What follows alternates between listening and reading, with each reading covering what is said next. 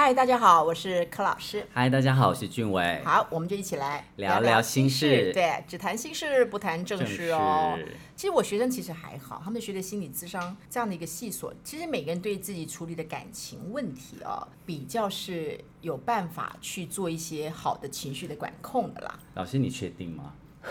好啦，目前起码在我面前，我自己都不太确定了。Okay? 也的确是啦，不过倒是昨天在聊天的时候，倒是有一个学生提出来说：“老师好奇怪，为什么那个好多电视上面里面一些所谓的通告艺人有没有？长得也蛮漂亮，可是他们每次都在分享。”之前如何被前男友给 turn down，就是怎么被男友给甩了，uh -huh, 然后不断发生男朋友劈腿，他们就想说，为什么这些长得那么漂亮的女生，不管她的水准如何，反正能够上了节目去、uh -huh, 去，去讲话，总是电视台会筛选一下嘛，就是算是大家所谓的外表是属于胜利组的人，uh 好像感觉起来从他们的陈述。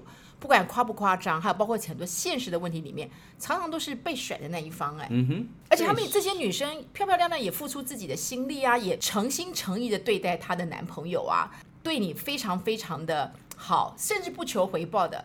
不求回报，嗯，起码在我们形容起来的上面，OK。对，嗯哼。那为什么这些人长得又是漂亮的，为什么常常就会被 turn down？嗯，活该吧。什么话嘛？人家也付出很多的心血，好不好？也付出了很多的时间，是。而且常常那些男朋友看起来也都不不如他的外表好看。嗯、是，该怎么说呢？老师，我觉得或许某种程度上面应该从关系上面来讨论比较正确一点。嗯，或许某种程度上面，他早就让自己或允许自己成为那个被抛弃的角色。他是允许自己，他是被抛弃的一个角色，只是从常理来判断。对，漂亮，然后呢又声音还蛮嗲的，然后呢都有很强大的女性的一个特质。Uh-huh. 啊，对男朋友也是好了，看起来也都还不错了，好不好？嗯、只是稍微掌控度高一点，比如说常常要打电话，必须要嘘寒问暖的、嗯、等等之类。就是这点，我个人觉得是坏习惯之外，其他其实已经可以了，可以了。嗯、那重点我不高兴的地方就是那个男朋友实在是不怎么样，外表。OK，这让我想到。呃，之前有一个情歌天后突然间宣布她离婚了，这件事情好像对大家来讲是一个非常大的打击。对，对她的歌迷来说，对她的歌迷，甚至对我来讲，我也都有一种啊，天哪，连她都离婚了，那是不是说，其实某种程度上面，我们的认知，那个漂亮的或者是付出的，她不见得不会是感情中的失败者。重点是我们认为他不应该去失败，因为就常理来说，常理来说，他不应该去失败，而且他的付出大家都看得到，然后都是所欲非人，好不好？嗯，都是那个男人的错，因为男人在这么漂亮的太太、会赚钱的太太、对他这么好的太太，还帮他生了小孩的太太，他怎么可以去跟别的女明星或是一些小模？搞一些有的没有的呢？嗯哼，所以这样听老师你这样就所欲非人呢、啊？嗯，所欲非人这件事情，其实是不是不应该从结果来看呢？是不是应该从关系来看会比较正确一点？我还是要问他为什么这样子的胜利组，为什么每次哦，我刚不是讲这个女明星，而是我们看到的一些人，对，为什么每一次遇到的都是同类型，我们称为渣男的人呢？我刚刚会说活该的原因是。会不会某种程度上面，他也不是真的在要这个关系，他只是在享受这个关系里面带给他的成就感跟重要性而已。那就是要这个关系啊，只是他要的跟你想的不一样啊。不一样，对，对，不是真的爱这个人嘛？真的吗？这一点有有点 confused，他不是爱这个人吗？他是享受这个关系当中，嗯，他被在乎的感觉。没错，没错。所以谁可以提供他这种被在乎的感觉，他就跟谁。没错，或许你可以。从你身边的好朋友，经常会出现这一类的人，他会说：“啊，我对他那么好，为什么他不愿意回头看我一眼？只要他回头看我一眼，我就能够继续为他生，为他死。”非常多这种人，嗯，对，已经被打得半死的，只要对他好言相劝，他又回去了。没错，然后过了三个月之后又，又又出来哭诉，然后这种攀比就一直拖北。对，所以而且过了三个月之后，或许他换了另外一个人。好，如果你没有婚姻关系，他换了另外一个人。讲年轻的年轻的朋友的确是有，就换了一个人，然后就觉得他那时候不是已经发誓再也不投入感情了吗？我再也不相信爱情了。对，不相信爱情，为什么三个月之后看起来又是笑得如花一样的对，花枝乱颤。对，对，所以说你是说他对每一，可是对他来说，他就是他会讲说他对每一段的关系，他都是付出真心，对，对每段的关系，他都好好的对待。这个不管男生女生都有哦，对，他们都会是这样。可是结果又不对了。老师，你刚刚说他强调他对每一个关系都是付出真心，我在想会不会是太过用力了？你说他对对方太付太多力气。其实，在关系中，如果当对方对你太过用力的时候，其实承接的另外一方是会有罪恶感的。嗯，我同意啊。对，所以某种程度上面，当他没有办法承接的时候，或许就会想逃跑。这是一种方式。对，然后再回到你刚刚我不太赞成的，你再讲清楚一点，嗯，为什么你说他享受这个关系当中？我觉得他享受的原因是，你看哦，每隔一段时间他就能够换一个人。或许从结果论来看，他不是真的爱这个人，他要的是这个过程里面他的重要性，他存在的必要性而已。这个被抛弃的人，没错，他享受这个，他享受这个重要性而已。所以当他付出的时候呢，其实他看到自己的价值，没错。他付出的时候呢，他知道他自己是一个重要的人，没错。他非常希望自己是被认为是一个重要的人，没错，跟有价值的人。对，虽然我有透过付出，他才知道自己的，没错，感觉。对，负责嘛，我在过程里面变成一个。很负责任的人，我在过程里面变变得很有成就感。我在为他做任何事的时候，我都觉得我好重要哦。你看，他所有的食衣住行都是我在打理的。你在说妈妈？我没有讲我妈哦。OK。很多妈妈每次都每很多妈妈都觉得说小孩子都要靠他，就当有一天小孩不靠他的时候，他的失落感比谁都还要来严重。没错。后来你就会发现，其实妈妈依赖孩子比孩子依赖他的更多。随着年龄的增长。没错。所以其实老师，你刚刚说。是不是在讲妈妈？我其实同时有一个想法是，情感关系里面或许对方要的不是一个妈妈，他要的什么？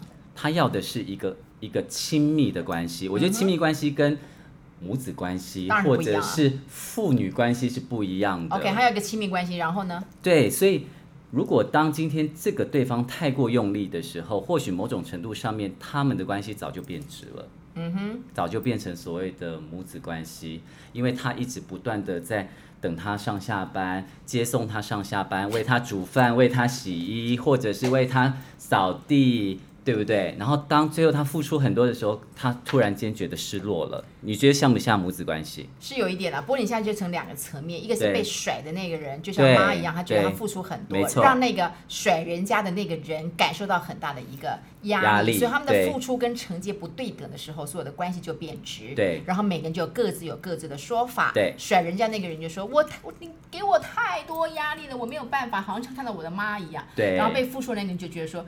我为什么要遭到这种结果？对，那他如果没有认清楚自己是在享受这个过程当中，他被看他是重要人士的这种思维的话，对，可能第二次、第三次、第四次就会不断的上演，所以就叫所欲就非人嘛。没错，那怎么办呢？那到底真的是所欲非人，还是自己的问题呢？老师，嗯，我们我们最后会得来讨论出一个结论，但是呢。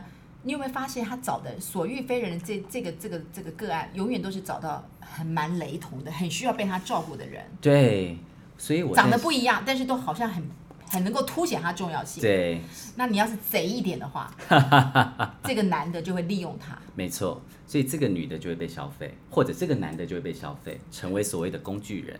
对，所以呢，如果说你们没有办法认清自己。可能内在里面有一大块的缺乏，对，然后你都觉得我我我就是不管做任何事情，我就是要被看重，我就是要被认为是不可取代。嗯哼，你没有我不行。是，当你没有办法看清楚，这其实是自己很大的个人问题的时候，对，你的非人会继续遇到。没错，你就会陷入这样的关系的轮回里面，不断的上演这样的戏码。哇，被自己被别人认为是重要的人。被别人认为是一个可以依附的人，对，这种感觉很好哈，非常好，对，有什么好？应该在过程里面就有点像是说，从小到大课本都告诉我们要成为一个有用的人。你还之前还在讲说课本对对，所以其实我们过程里面会真的认为自己就是那个有用的人，因为付出这件事情让我们觉得自己有价值。付出这句很好啊，自己有价值，所以你应该对对偏远偏远地区的小孩付出啊。你你对一个渣男付出啥？对，所以某种程度上面这是一个弥补吧。嗯，同意啊。或许某种程度上面，他从小到大也没有人真正为他付出。嗯哼，所以他在这个关系里面，他在寻求一种付出的感觉，来弥补自己心里面的缺憾吧。好，那我们如果说再回到那些很漂亮的女生，那些通告艺人的身上，嗯、有那么多的感情，是你说他从小没有被被付出的感觉吗？对。嗯，所以他现在在弥补这一块，这好像有点说不太通哎。这好像只是一部分，不能说全部，但是我想它是一部分的原因。嗯哼，对，因为从来没有人，我们在讲心理学上的投射反射嘛。没错，因为没有人为你付出，所以你现在想要成为那个付出的人，来弥补自己的缺憾。这是一种。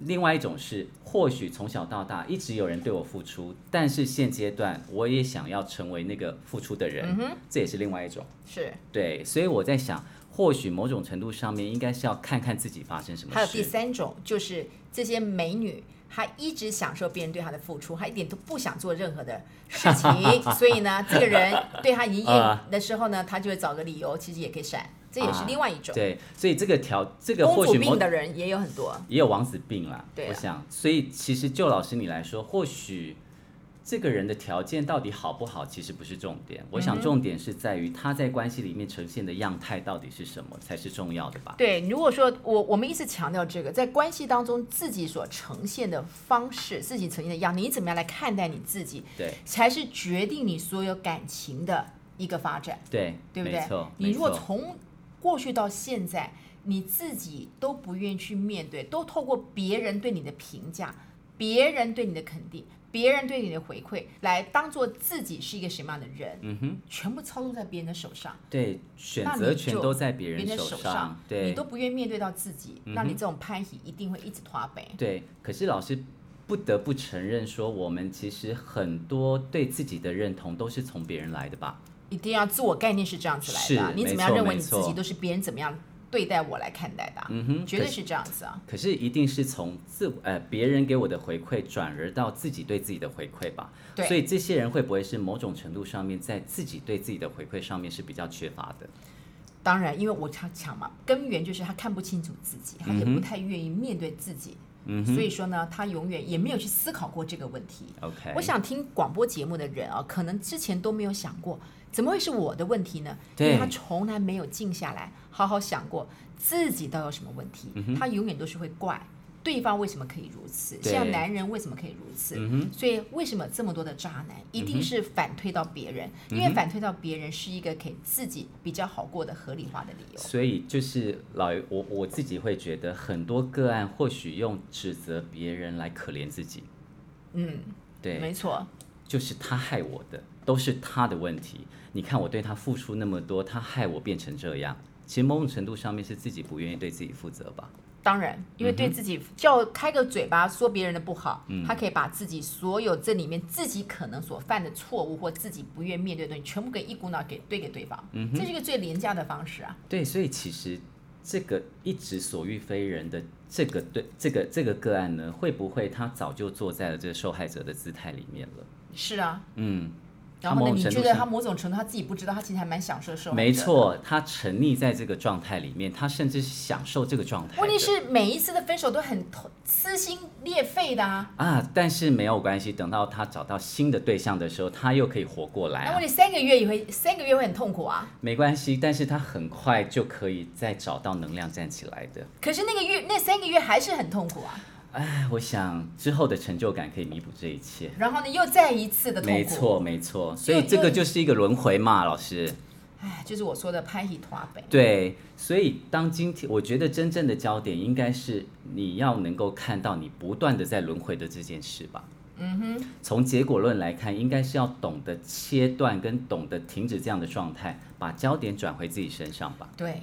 我觉得把自己的问题理清楚，不要那么快进入下一段感情。不过我往往看到这些人都真的都是没有脑袋，对，而且心盲，不是眼盲哦，是心盲，真的，对，他这完全就是这样子。对，所以听起来我刚刚说了，活该的，对我，我想就是活该嘛，大家听听看合不合理，就是活该啊。啊，所以说嘛，你看，身为老师的角色，听到学生在说“活该”这两个字的时候，还是要想办法矫正一下。对，因为活该好像有点对别人已经够悲苦的人生，还要这边落井下石，这不符合我们的文化。OK，所以我们要给他一些比较正向的。不过你刚刚说了，真的要诚实的面对自己的心理的一个样态，不是好难呢、哦。确实很难，可是有些人就必须要。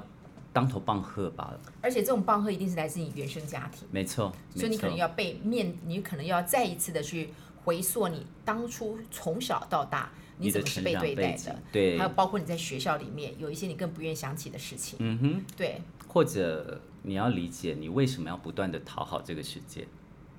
嗯哼，有些人不断的讨好这个世界，是为了证明自己很重要，特别在亲密关系里面也是同样的道理。我告诉你，现在非常多关系当中很喜欢争取。我在这个政治圈里面看到非常多想要当嬷嬷长、嬷嬷中的，不代表本台立场。好不好他们真的是要觉得让别人觉得他们自己是很重要的，对，所以他们会争取非常多的东西，然后做了一些小事就把它十倍的夸大，对，永远就是在别人的眼光，我我是重要的，我是重要的，我是。是重要的，他自己都不知道他自己变成这样子。对，可是真正重要的人应该不用特别跟世界呐喊吧？当然，他自己就、嗯、因为他自己的心里很笃定的，他在做什么，他根本可能重不重要已经不在他的选项范围当中。没错，就是、因为你重不重要，应该是你自己知道最重要吧，不是让世界知道最重要。嗯、没错，所以说我觉得我们这个社会里面啊，真的是就像你刚刚说的，套用你的话，太愿意去讨好。别人太重视别人世界当中自己是一个什么样的模样，反而失去了自己的这个层面。没错，所以你就会发现，其实很多陷入关系里面问题的人也好，或者是不断遇到渣男的人或渣女的人，其实他们追根究底都是因为不知道自己发生什么事。没错，但是我告诉你啊，我们可以最后的时间里面可以谈一谈社会现况里面不知道自己发生什么事的社会现况，包括什么呢？我先讲一个，嗯、不管去到任何地方，脸书一定要去，一定要分享 非常多美好的照片，打卡，然后向别人按赞，这是一种东西都已经凉了，还在那边拍了老半天，我就觉得，我每次看到王美在拍照，我就觉得坐在他旁边想说那个东西。热热你不吃，拍了老半天，摆了老半天，然后就死活要上网。你不懂，对，然后干嘛？吃就要吃热的，你去拍食物的尸体干什么？食物的尸体，好不好？吃的不是比较重要吗？然后你爬上去之后，然后弄完之后，他吃的也是索然无味。对方摆了老半天，然后就是要什么？能够赢得更多的赞，让别人知道他过得好，他就好了。别人过得好，他就好了。这是什么样的心态？嗯、对，所以我觉得听起来是。或许这个人应该，他一切的重要性都是来自于别人暗赞吧。对，他的灵魂要先吃饱吧。我在想，应该是灵魂要先吃饱，肉体不用吃饱没有关系，可是灵魂要先吃饱吧。对不起，年过五十之后，身体健康比什么都重要。我管别人怎么想，对对。哎，这果然很大不一样。对，所以我觉得，或许现阶段的，或者说这个世代的人，很多都有所谓的心灵上的匮乏。我同意，不过你不要说心灵的匮乏，光是我妈妈那一代，每一次我们家遭遇到一些比较不怎么样的时候，我妈妈都警告不准对外讲，因为她永远在希望别人面前里面都认为她是好命的，啊、认为她是什么样怎么样的，然后就是就是，我就觉得如果是好的朋友，真实的朋友，为什么不能够讲呢？他就他们就觉得这太没有安全性，家丑不外扬，对，累，可是也没有到多多严重，不过是个小细节，他也觉得这都不可以讲。对，那我说你们这群朋友聚在一起，那那是在干嘛？所以，我妈那个年代就是了，不是不是我这个年代，或是你们这个年代 也还是如此吧？只是表现形态不一样吧？可你们现在，我还是承认你们这个年代比较直接，嗯，还是比较愿意把自己不好的讲出来。我觉得相对于我跟我，我比我妈妈那个年代好很多，所以我才会质疑她嘛。是，但是你们比我这一方面又好很多，对，就很直白。我觉得这样很好啊。是，所以我觉得或许某种程度上面，我们应该要强调的是，到底自己正在经验些什么。才是重要的吧，而不是隐藏自己正在经验些什么。因为你够勇敢，你知道你正在经验一些东西，都是你未来可以汲取经验，可以做得更好，或者比较不少犯错的一个问题。是。可是很多人不会这么去想，我就要赶快 get over，然后寻找另外一个快、一个快乐的来源。这就是有些人，就是我就跟你讲嘛，有些人懂得去。反思、对厘清自己的问题，他会越过越好。那有些人就在这一块当中不断的换，不断的换，换到人老珠黄了，然后再来感慨，然后到时候随便选一个嫁。可是问题是，这种东西搞不好你如果不改的话，嗯、搞不好你又是被老公抛弃的那一个。没错，所以其实也不是，也不是说到底。你是不是遇到那个渣男或渣女？重点是在于你怎么选择你的人生吧。你通常是这个人选择渣男或渣女，而不是遇到渣男或渣女。遇是一种比较是被动式的，对，选择是一个你可以。你可以不要的，对。如果你认清楚，前提是你要认清楚自己的话，没错，你可以选择不要渣男渣女，没错。如果你不去把自己搞定的话，你永远会遇到渣男或渣女。哎，这个东西是蛮好的，嗯，对。所以如何？就是不要再遇到渣男或渣女，应该是要先明白到底自己发生什么事，从而去选择你在关系里面呈现的样态。哎，好吧，这个才是重点吧。好吧，不管我活到几岁，永远都要给自己沉淀时间，对，好好厘清自己，我到底是要什么样的。所以老师，请你去回应你的学生说，他真的活该。我把你介绍给我的学生，你去不要打我。对，你也哈不啷的，你也是他的学长。OK，我我觉得很高兴的地方是我每一次在这个地方录音哦。对，俊伟虽然是我的学生，我们两个这样子完全没有任何 rehearsal，可是我每次跟他聊天当中，对，世代不一样的对话，我每次都很觉得很有收获，我回去都还蛮高兴的。嗯，我也非常的有收获，知道老师那个年代到底发生什么事。对，还可以因为这样更了解他妈，好不好？不代表本台立场，OK。我们下次下次再聊了。OK，谢谢老师，谢谢，谢谢俊伟。